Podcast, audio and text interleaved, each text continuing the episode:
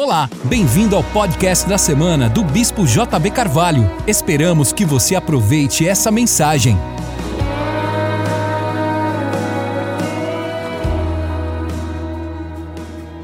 Pegue sua Bíblia comigo. Eu estava vendo umas manchetes engraçadas esses dias. E eu peguei algumas aqui para passar para você. Enquanto você abre a sua Bíblia no, livro de Mateus, capítulo 23. Olha só algumas manchetes que saíram nos jornais. Parece que ela foi morta pelo seu assassino.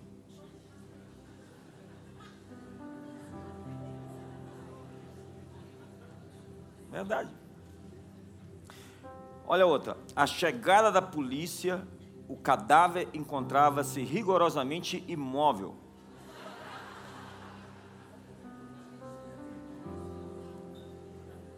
Outra. Homem com problemas psicológicos atira no próprio estômago para matar a fome. Um congresso de videntes em Chicago foi cancelado por problemas imprevistos. No corredor do hospital psiquiátrico, os doentes corriam como loucos. As circunstâncias da morte do chefe de iluminação permanecem rigorosamente obscuras. Depois de algum tempo, a água corrente foi instalada no cemitério para a satisfação dos habitantes.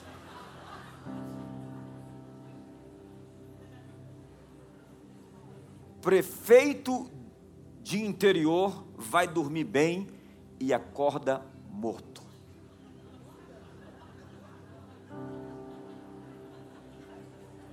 Mateus 23, acharam? Verso 27, ou melhor, 37. Vamos ler as Escrituras. Jerusalém, Jerusalém, que mata os profetas e apedrejos que te foram enviados. Quantas vezes eu quis vos ajuntar como uma galinha junto os pintinhos debaixo das suas asas e vós não quisestes. Eis aí abandonada é a vossa casa.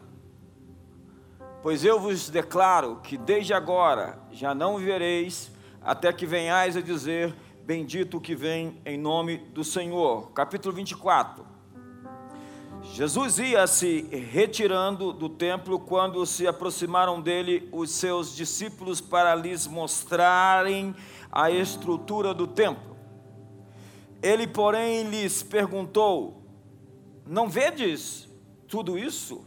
Em verdade, em verdade vos digo que não ficará aqui pedra sobre pedra que não seja derrubada. Estando ele assentado no Monte das Oliveiras, aproximaram-se dele os discípulos em particular e lhe pediram: Dize-nos, quando acontecerão essas coisas? Primeira pergunta. Quando acontecerão essas coisas? Segunda pergunta. E que sinal haverá da tua vinda? Segunda pergunta, que sinal haverá da tua vinda? E terceira pergunta, e da consumação dos séculos, ou dos fins dos tempos. Jesus respondeu: Acautelados que ninguém vos engane, porque muitos virão em meu nome, dizendo: Eu sou Cristo, e me enganarão a muitos. Ouvireis falar de guerras e rumores de guerra. Mas cuidado para que não vos vos alarmardes.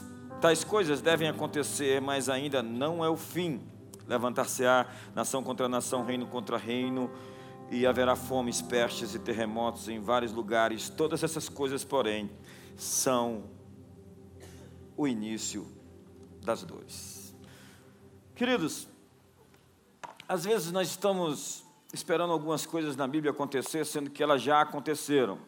Quando nós vemos esse sermão escatológico de Jesus feito ali no Monte das Oliveiras, onde nós estivemos em Israel agora no início do mês, nós vemos o cenário físico, geográfico, onde aquele sermão foi descrito, e nós vemos todas as coisas que Jesus está falando diante dele. O Monte do Templo, no Monte das Oliveiras, o Har, é, o, o lugar ali que se chama inferno, o, lugar os, dos filhos de Estofete, onde era queimado o lixo, onde o rei Manassés sacrificou os seus filhos, queimando-os ao fogo, aos deuses pagãos, a Moloque.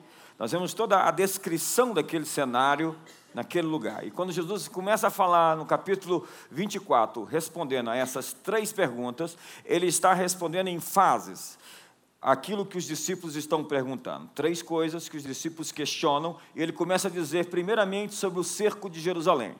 Ele fala daquilo que vai acontecer naquela geração. Ele diz: não se passará essa geração sem que tudo isso aconteça. É o que acontece no ano 67, quando Tito então, filho do imperador Vespasiano cerca a cidade de Jerusalém e por três anos mantém um cerco, um cerco duríssimo, ao ponto de que os habitantes ali dentro começaram a comer a sola dos seus próprios sapatos, onde existem registros de mães comendo seus filhos, onde existem três grupos de, de, de judeus é, dividindo a cidade e três messias dentro da cidade, declarando que eles eram a resposta. O Jesus está dizendo: se vocês se, se disserem a vocês que tem, é, que eu sou o Messias, muitos virão em meu nome dizendo eu sou o Cristo. Não creiam, não o siga. E foi o que aconteceu durante a história dos judeus. Só no ano 132 da nossa era, Bar Kokhba se levantou dizendo que era o Messias e levou 600 mil judeus a batalhar contra o imperador Adriano, o que foi um grande desastre. Jesus disse: Não os sigais, aqueles que se afirmam ser o Cristo. A gente espera que muitos diz, digam que são Cristo nos nossos dias. Por exemplo, tem um tal de Henri Cristo. E o pessoal fala: aquele ali é um falso Cristo. Aquele ali não é um falso Cristo. Aquilo ali é um, é um, é um maluco. Ele é só um louco. Falsos cristos aqui são aqueles que realmente enganam. E a Bíblia mostra na história Moisés o cretense e tantos outros que durante essa história de dois mil anos disseram ser o Messias. E muitos o seguiram. Então, qual é o ponto? O ponto é que nós estamos esperando aquela profecia que Jesus disse: Orai para que a vossa fuga não seja no sábado. Se estiverem na cidade, na, no campo, não volte para a cidade. Tudo isso é a descrição do que eles deveriam fazer quando, cerca de 40 anos depois, Jerusalém fosse cercada pelos exércitos romanos. E os que ouviram Jesus falar, quando ouviram os exércitos romanos cercarem Jerusalém, fugiram para a Jordânia, numa cidade chamada Pela. E até hoje existe uma comunidade cristã ali na região. Então, boa parte de nós, eu estava conversando com um guia, um amigo nosso lá em Israel, e ele é, foi correspondente do Globo por muito tempo ali, e ele me disse: muitas pessoas esperam essas coisas acontecer, escritas no Novo Testamento, mas boa parte delas já estão cumpridas. É o que a gente chama de historicismo. Não é que tudo se cumpriu. Veja aqui o capítulo 24 e 25, Jesus vai respondendo as três perguntas. A primeira pergunta que ele faz está ali: quando serão essas coisas? Lembra que ele disse que não ficará pedra sobre pedra no templo que não seja derrubada? O templo foi derrubado e ele foi queimado. O ouro do templo escorreu para a parte inferior. Então os mercenários romanos não deixaram pedra sobre pedra que não fosse derrubada. O texto se cumpriu literalmente. O templo, que era um esplendor, uma coisa extraordinária de bela, foi destruído. Então, a segunda pergunta é: que sinal será da tua vinda e da consumação do século? Lá no capítulo 19, no capítulo 41, Jesus chega diante de Jerusalém e ele começa a, a chorar, e a Bíblia diz que ele diz: Ah, se tu conhecesses também, ao menos nesse dia, o que a tua paz pertence. Mas agora isso está encoberto aos teus olhos, porque dias virão em que os teus inimigos te cercarão de trincheiras por todos os lados e te estreitarão e te sitiarão e te derribarão, a ti e aos teus filhos que dentro de ti estiverem, e não deixarão em ti pedra sobre pedra, porque não conheceste o tempo da tua visitação. Querido, faltaram árvores para crucificar as pessoas. Foram sete quilômetros de cruzes de judeus crucificados.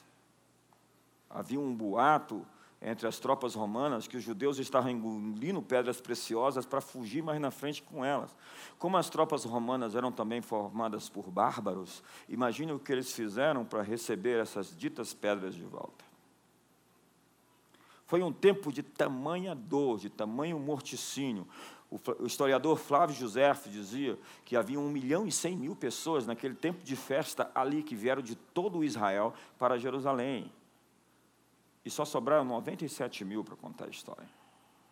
97 mil que no arco de Tito, lá em Roma, você pode ver eles com a menorá em procissão sendo arrastados pelos exércitos romanos. Então, o que nós estamos contando para você é as evidências de que Jesus está contando imediatamente o que vai acontecer logo depois da morte dele.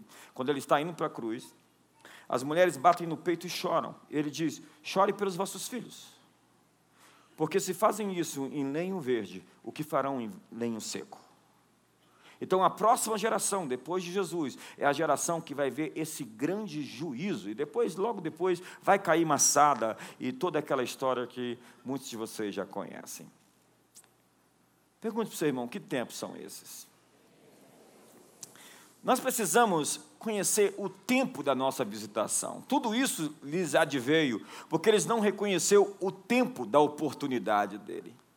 A Bíblia fala que os sábios vão entender esses tempos. A palavra alemã Zeitgeist significa o espírito da época, ou o espírito do tempo, ou o clima intelectual ou cultural do mundo. Eles usavam isso para definir que cada tempo ou cada nação tem um ambiente ou uma atmosfera intelectual. Nós podemos chamar isso de racionalismo, de iluminismo, ou de modernismo, ou de pós-modernismo. É o espírito intelectual de um tempo, ou o espírito guardião de um século. Em Daniel capítulo 2, verso 21, a Bíblia diz que Deus estabelece os tempos e as estações. Nós precisamos reconhecer os tempos. Jesus disse aos fariseus que lhes pediam um sinal. Vocês sabem discernir o aspecto do céu, se vai chover ou não, mas vocês não conseguem entender os sinais dos tempos. E Daniel, no capítulo 12, ele vai dizer: os sábios entenderão, eles discernirão o tempo. Eu já falei para vocês sobre os filhos de Sacar, que no capítulo 12, no verso 32 de 1 Crônica, você pode colocar para mim aí? Dos filhos de Sacar, conhecedores da época, duzentos de seus chefes, entendidos na ciência dos tempos, para saberem o que Israel devia fazer e todos os seus irmãos sob as suas ordens. Está falando de uma tribo que era especialista em discernir épocas, e entender o tempo. Tempos no hebraico é a palavra moed, que significa ciclos. Entender as estações, entender o início e o fim de uma era. Entender quando algo está prestes a acontecer, aquela atmosfera, aquela perspectiva, aquela expectativa. Discernir o tempo significa identificar o término de certas estruturas e o começo de uma nova estação. Todas as vezes que a Bíblia traz a palavra tempo, hora, a Bíblia está falando sobre algo que está em transição, algo que está em curso. E a Bíblia diz que há tempo para todas as coisas debaixo do céu. De acordo com o Targum, eles conheciam os períodos do sol, da lua, a intercalação dos meses, as datas das festas, festas solenes, podiam interpretar os sinais dos tempos e, por um dom profético, podiam colocar tudo isso junto para discernir o futuro que Deus estava manifestando. É impressionante hoje como existem aqueles futuristas que conseguem enxergar é, as curvas da história. Um deles é Alvin Toffler. Escreveu O Choque do Futuro falava dos painéis de LED nos anos 70. Ele escreveu a, a, a terceira onda, descrevendo a história da humanidade em três ondas. Ele é, estava falando numa entrevista outro dia desse no Milênio sobre o, o Big Uncle, descrevendo o futuro como um futuro. Veja que isso aconteceu de 10 anos para cá, onde você perderia a sua privacidade pelos smartphones, onde todo mundo hoje é jornalista e todo mundo filma tudo. Veja a foto do Obama quando ele se tornou presidente. Veja a foto do Trump quando ele se torna presidente. Milhares de camerazinhas, fotografias, filmagens. Hoje tudo o que acontece está sendo filmado. As, as grandes corporações hoje dentro dos mercados filmam você para fazer pesquisa de opinião. A pesquisa de opinião não é nem mais feita por empresa, eles filmam o comportamento do cliente a fim de saber qual é o tipo de produto que eles vão apresentar para o cliente. É o Big Uncle, é o, você lembra do, do, Big Brother? O Big Brother é o grande irmão, aquela ilha lá do Pacífico, onde se estabeleceu uma ditadura. E daí surgiu esse, esse besterol do BBB, essa ideia de que você está sendo vigiado, o, o grande irmão está de olho em você. Do livro 1984, que foi escrito em 1948 por George Orwell. Daí toda essa cena de que todo mundo está sendo vigiado, o grande irmão está olhando você. Agora não é mais o grande irmão, é o grande tio. Ninguém tem mais privacidade. É, você vai dar aula, por exemplo, hoje o pessoal fica te gravando numa aula. É, professores, se cuidem agora. Qualquer coisa que você disser pode ser usada contra você. Dá um sorriso para o seu irmão, está ficando tenso agora.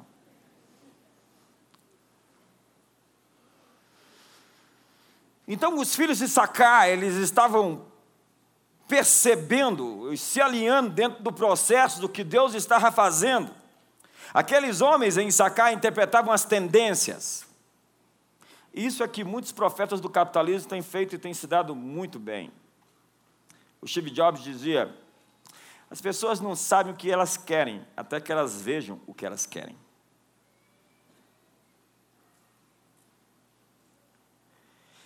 Importante ver as curvas da história antes que os outros possam ver. Foi o que foi dito aqui no momento da oferta. Gente, as grandes corporações do mundo, que vão ser as maiores empresas, nos, daqui a 10 anos, elas não nasceram ainda. O gráfico aponta. Agora, pessoas que estão tendo ideias extraordinárias que vão mudar o mundo. Antes as gerações eram contadas em 100 anos, depois em 40 anos, depois em 25 anos, agora em 10 anos. Agora não se sabe mais, porque o fim de uma geração era o nascimento, a intercalação entre uma geração e outra era quando a idade de gerar filhos biologicamente produzia uma nova geração. A gente não sabe mais como é que isso está sendo contado, porque é uma aceleração no tempo.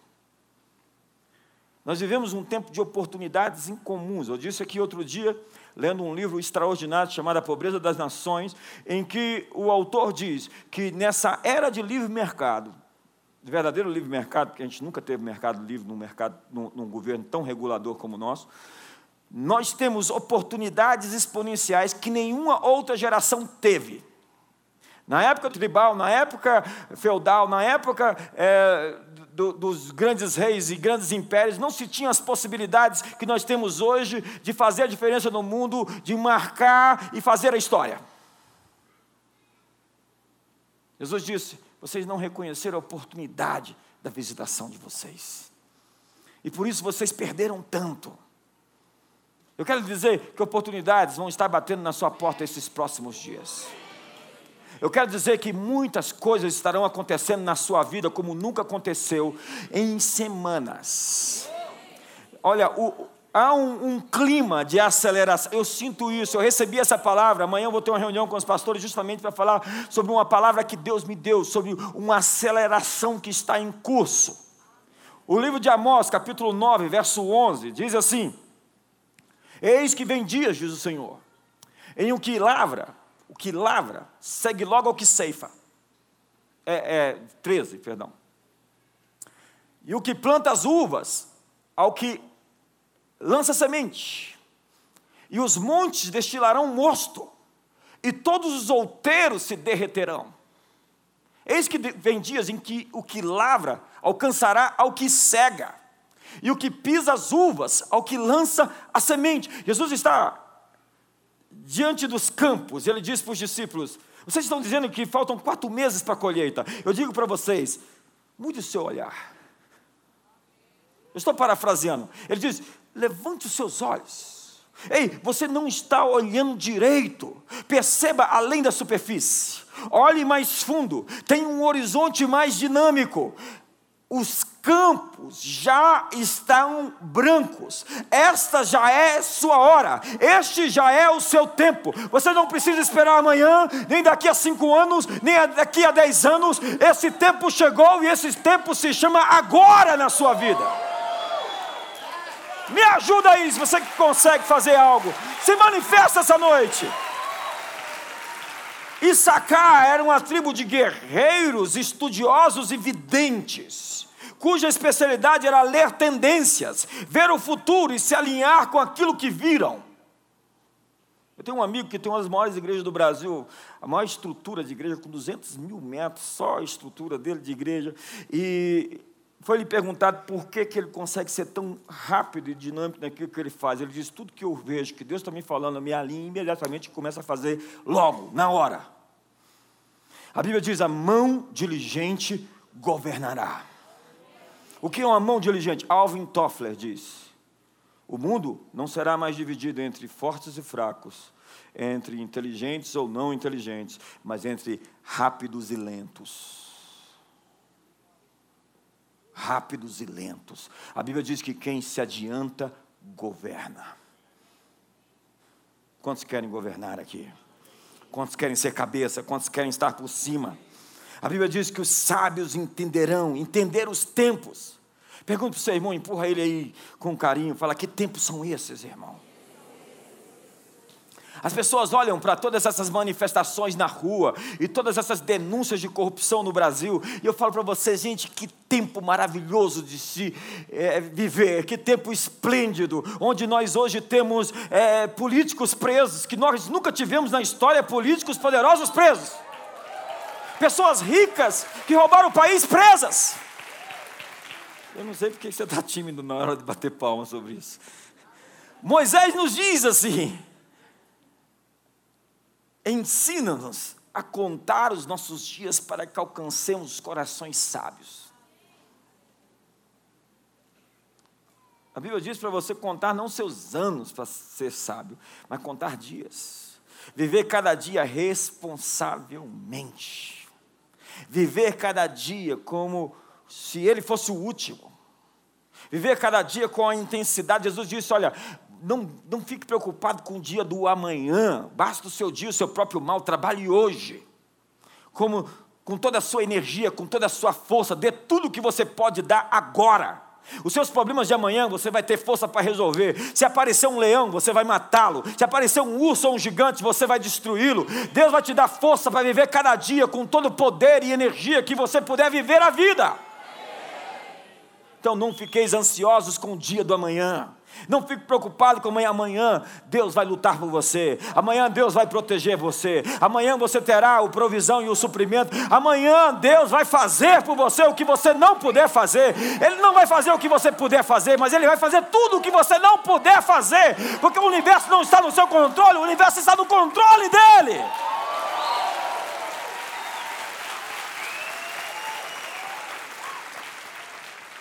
Você sabe, eu estava fazendo as contas hoje, eu vou colocar um aplicativo no nosso aplicativo, um, um, onde nós vamos é, mostrar quantos dias cada pessoa tem de vida. Você coloca a sua data lá de nascimento e você coloca é, a data de hoje, né? claro, já, já vai ser automático, vai vir quantos dias você tem de vida. E nós vamos colocar uma palavrinha assim todo dia. Aproveite o dia. Carpe diem. Eu fiz isso hoje. Eu tenho 586 meses tenho 2.552 semanas de vida.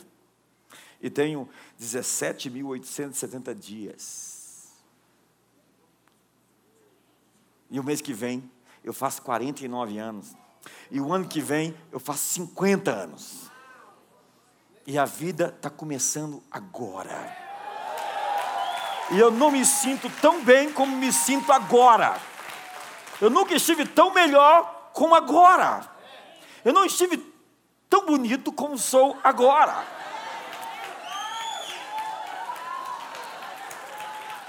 Eu nunca me senti tão bem comigo mesmo como me sinto hoje, agora. E a vereda do justo é como a luz da aurora, que vai brilhando mais e mais até ser dia perfeito.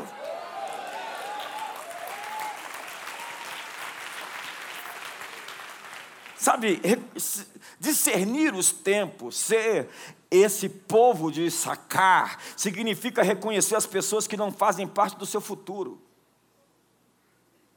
Tem pessoas que você tem que colocar no seu telefone assim, troca o nome, não, não, não apaga o número, mas coloca assim, não atender. Porque são aquelas pessoas que é, são uma distração na sua vida. Como você tem uma distração na sua vida? Um ex-namorado que é uma distração na tua vida, irmã. Pessoas que só te fazem perder tempo que sempre quando entram na sua vida te atrapalham. Você entende isso ou não? Ah, pastor, mas eu quero evangelizar ela. Não, deixa que a gente evangeliza. Jesus disse para Judas: O que você tem para fazer, faz logo. Tem gente que você tem que falar assim: faz logo. Vai aprontar, apronta logo. Vai sair da minha vida, sai logo vai me trair, tra, trai logo. Dá um sorriso para o seu irmão, que o negócio aqui está sério agora. Eu sinto que tem namoros aqui com longevidade curta. Casamentos vão durar eternamente. Não dá para voltar mais não, irmão. Agora aguenta. Discernir os tempos significa gastar seu tempo com pessoas e atividades que possuam propósito. Os gregos queriam papear com Jesus, mas Jesus não queria filosofar com os gregos. Os gregos queriam uma audiência, um tempo com Jesus. Jesus disse: É chegada a minha hora. Aí você fala: Isso é desumano. Não, isso é divino. Jesus aplicou o seu tempo com pessoas que responderam ao chamado que ele os desafiou. E se eu só quero ser como Jesus é, eu tenho que aplicar o meu tempo em pessoas que vão responder à chamada de Deus para a minha vida. Tempos atrás, uma irmã falou assim: ó, tinha uma pessoa que me chamava só para os inferninhos, só para não sei aonde, só para fazer, só para treita ruim. Aí essa semana ela nos procurou, me procurou para sair, eu falei assim: não dá mais não, você não faz parte do meu futuro. E eu disse: yes!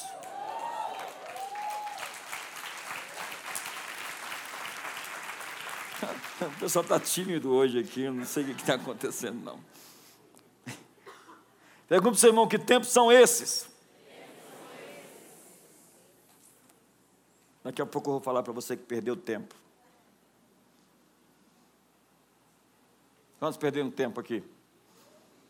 Quantos foram reprovados na faculdade aqui, na escola? Quantos gastaram anos da sua vida em relacionamentos que não deram certo? Deus tem uma palavra para você hoje.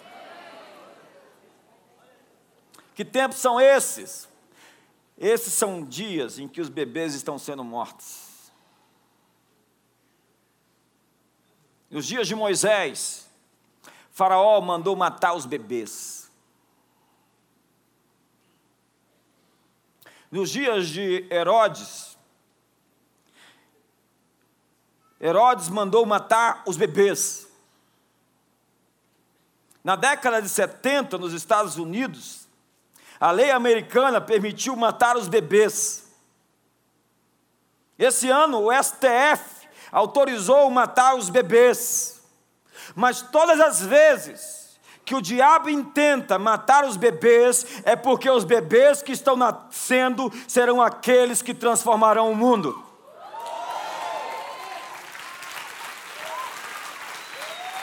Nos dias de Moisés, Josué estava nascendo. Nos dias de Moisés, Caleb estava nascendo. Nos dias de Moisés, o próprio tirado das águas, Moisés, estava nascendo. Nos dias de Herodes, o Messias viria à terra. Em nossos dias, reis estão nascendo agora, príncipes e princesas, magistrados e governadores, apóstolos e profetas estão vindo ao mundo. Prepare-se, porque essa geração está vendo o nascimento de uma geração que vai mudar o nosso mundo para sempre.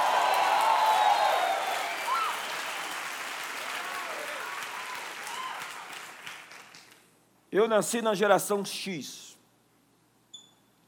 Pastor Pedro nasceu na geração dos baby boomers, nascidos pós-guerra.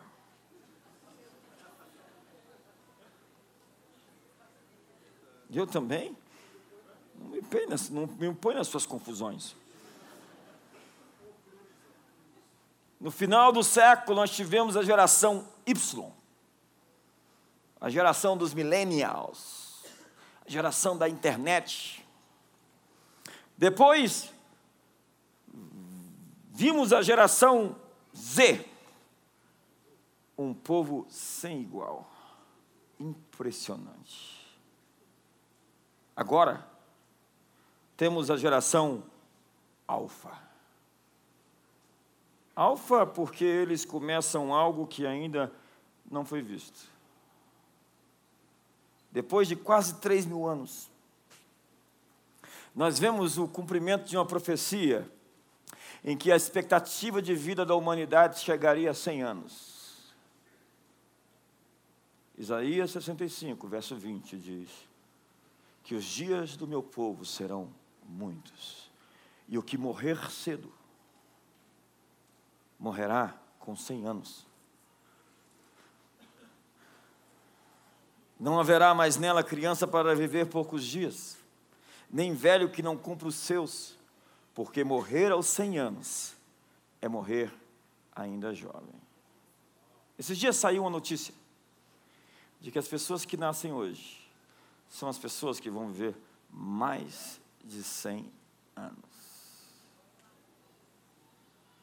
Se eu for descrever toda a palavra profética que está no capítulo 65 de Isaías, vai mostrar que tudo isso é o começo de algo que vai desencadear no final, em que o leão comerá palha como boi, o lobo e o cordeiro pastarão juntos e a criança brincará com a áspide. Nós estamos cruzando um tempo. Você está reconhecendo os sinais dos tempos? Você está conseguindo enxergar esse futuro? Nós não somos o povo que viu a terra prometida, como Martin Luther King viu, e disse que não iria entrar, mas que o povo dele ia entrar. Ou como Moisés, que viu a terra prometida e não entrou. Nós somos o povo que está entrando na terra prometida para conquistá-la. Você está empolgado com isso?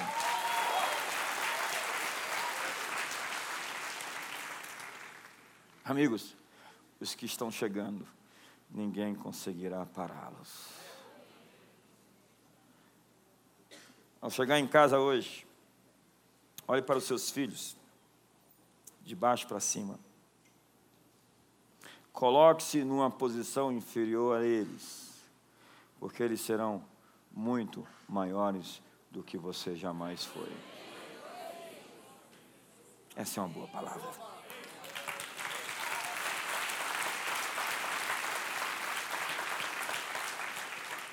Respeite, daqui por diante, cada criança que você ver. Porque você pode estar olhando para um presidente, um rei, um poderoso magistrado, um apóstolo, um profeta, alguém que vai inventar tecnologias, criar mundos que ainda não existem reverencie a próxima geração. É preciso discernir esses tempos. É preciso entender que tempos vivemos. Tempos de mudança de governo é a resposta à segunda pergunta.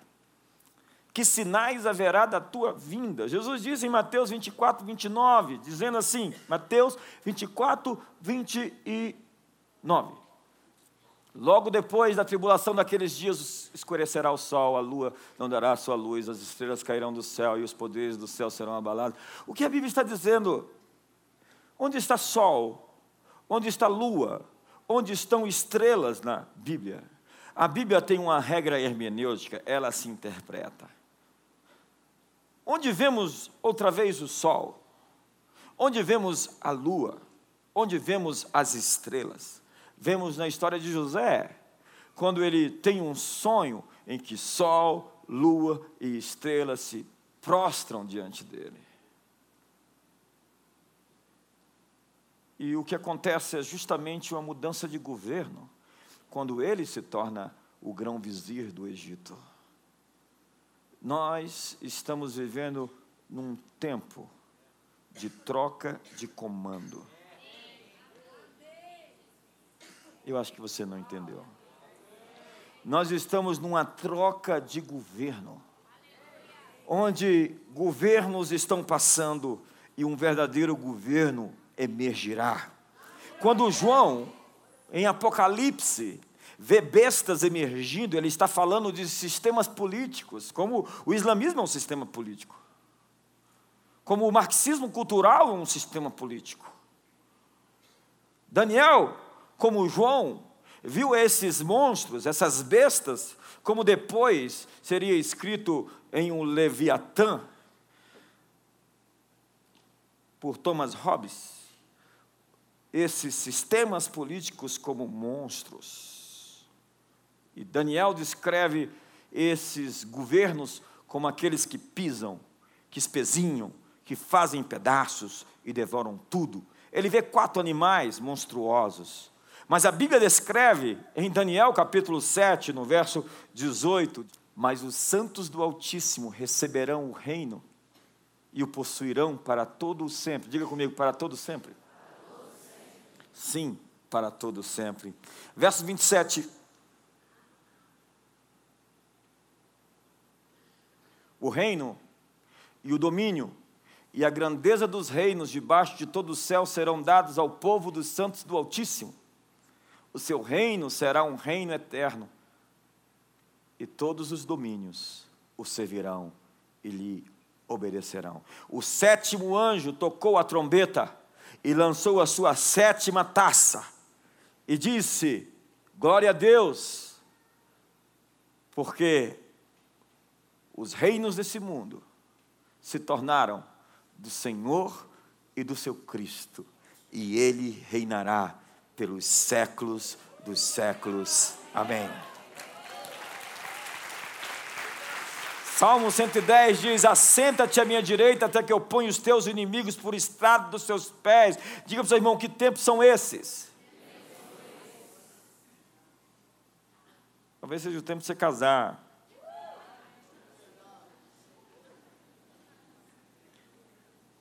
Jesus disse que naqueles dias, se os tempos não fossem abreviados, nem os escolhidos escapariam. Mostra-se então Deus interferindo no tempo. A Bíblia diz que Deus nos promete restituir tempos. Joel, em sua profecia, diz: Restituirei os anos consumidos pelo gafanhoto. Quando a Bíblia fala restituirei anos, ele está dizendo sobre tempo. Quantos tem tempos aqui para serem devolvidos a você?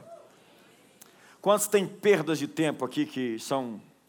Então eu quero liberar uma palavra para você hoje. Você quer tomar posse dela? Calce o seu tênis de corrida. Vista uma balha bem leve porque você vai correr. E você vai correr rápido.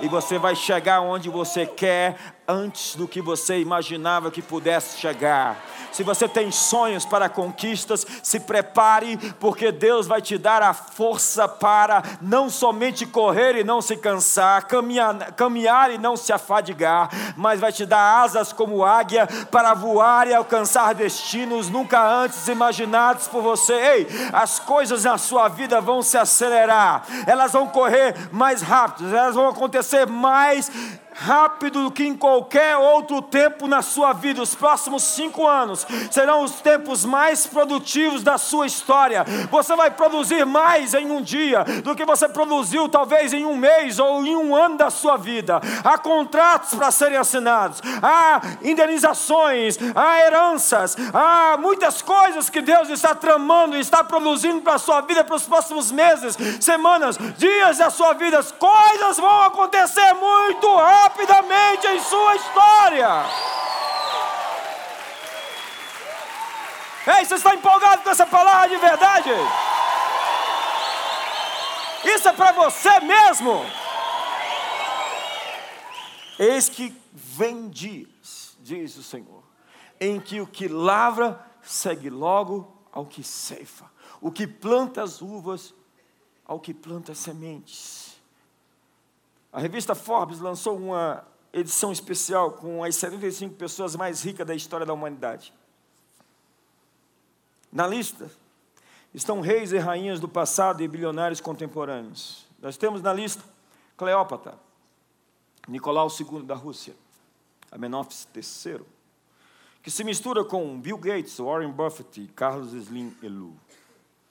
Dos 75 nomes, a 14 americanos nascidos num período de nove anos no século XIX.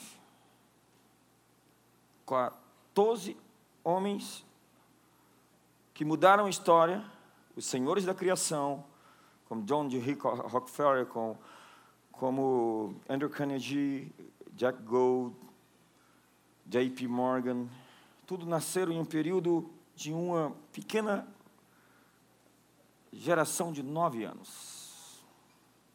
Em nove anos, esses homens nasceram. Veja que nós vimos o nascimento de Bill Gates, Steve Jobs, esses, esses grandes gênios da tecnologia, em um tempo, em uma estação, em um momento histórico. Durante esses nove anos, houve um período perfeito para revelar o potencial que o futuro prometia. É aquilo que Malcolm Gladwell escreveu no seu livro O Tipping Point. O Tipping Point é, o estudo que ele fez das doenças virais, ou do fenômeno viral de algumas situações que não conseguem ser mensuradas, calculadas, contabilizadas. Como a Bíblia diz, eu derramarei sobre você uma bênção sem medida. Uma bênção sem medida é uma bênção que você não consegue contar. Você já imaginou de ter uma bênção que você não consegue calculá-la? Já imaginou ter tanto testemunho que você não consegue contar durante a vida inteira? Já imaginou ter tantas histórias com Deus para contar que, eh, que você não consegue, que você até se esquece de algumas histórias e fala, ah, não, não contei aquela ainda. É quando o crescimento ultrapassa o gráfico, ele quebra a tela, ele rompe os limites, ele passa além daquilo que foi imaginado, idealizado. É um crescimento exponencial. Nós darmos passos lineares.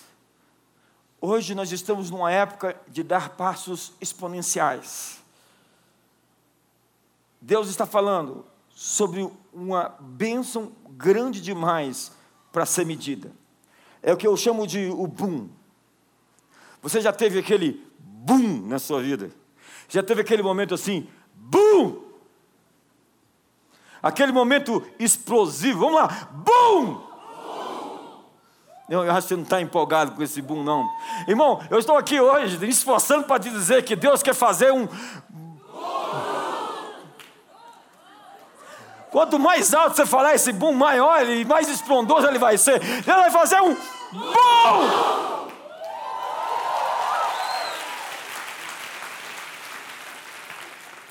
É o que eu chamo de momento. Esse é um tempo extraordinário de oportunidades. Talvez essa oportunidade está aí do seu lado, irmão. Segura na mão dela e não solta mais nunca.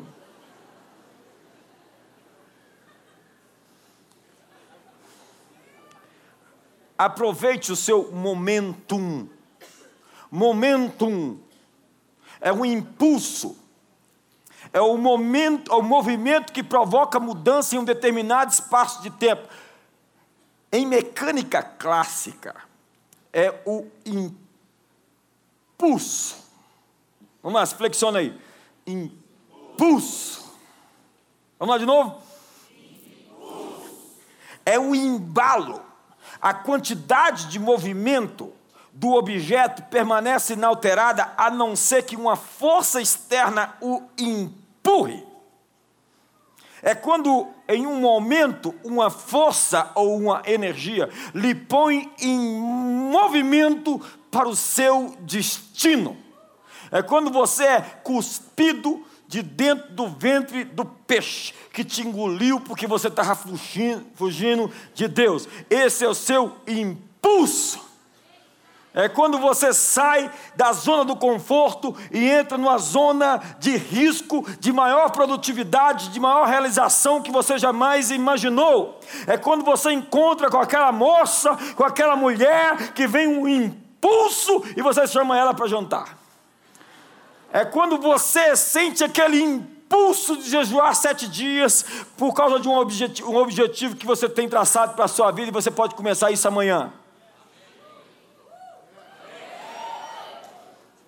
É quando em um momento essa força lhe põe em colisão, em rota de colisão com o seu destino. Você está se sentindo pressionado agora? Você está se sentindo flexionado, comprimido? Então, de repente, vem aquele. BUM! Eu acho que você não entendeu, não. Você não está vendo. Vamos de novo. Você está se sentindo flexionado, comprimido, pressionado, tem umas toneladas em cima de você. De repente você estica os músculos até que você. Bum! Você vai viver o seu Bum! Esse ano, esse ano é o ano do seu estouro, esse é o ano do seu crescimento explosivo, esse é o ano da sua virada radical. Se você acredita nisso, fica de pé e dê o maior brado que você puder dar essa noite. Bum! Fique de pé todos, por favor. Queridos, se o inimigo falar no seu ouvido essa semana, bom!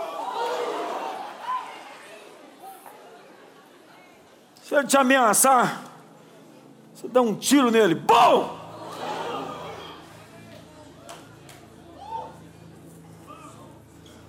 Abraça seu irmão do lado aí, do lado. Fala, você é uma pessoa perigosa, irmão. Diga para ele: você nasceu para mudar o mundo. Quantos sabem que essa palavra é para você? Essa palavra não é para todo mundo. Essa palavra não é para todo mundo. Não é. Mas ela é para alguns aqui. Não é para todos, não. Sua linguagem corporal denuncia você, irmão. A sua linguagem corporal denuncia se a palavra é sua ou não. O que você vai fazer a respeito dessa palavra?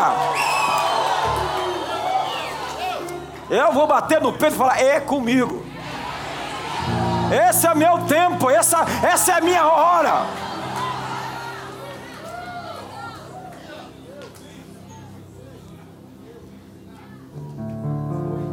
Faz uma cara aí de quem está idomitamente avançando e ninguém vai te parar. Ei, aquela sirigaita não vai te tirar do rumo, tá bom?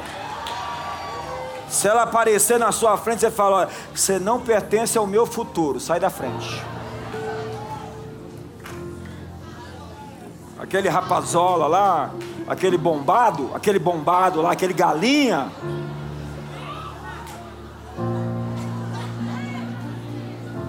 Ih, rapaz. Estou sentindo que o negócio aqui está quente hoje. Diga para seu irmão, é, é tua hora, essa é a tua hora, irmão. Diga, ou vai ou vai.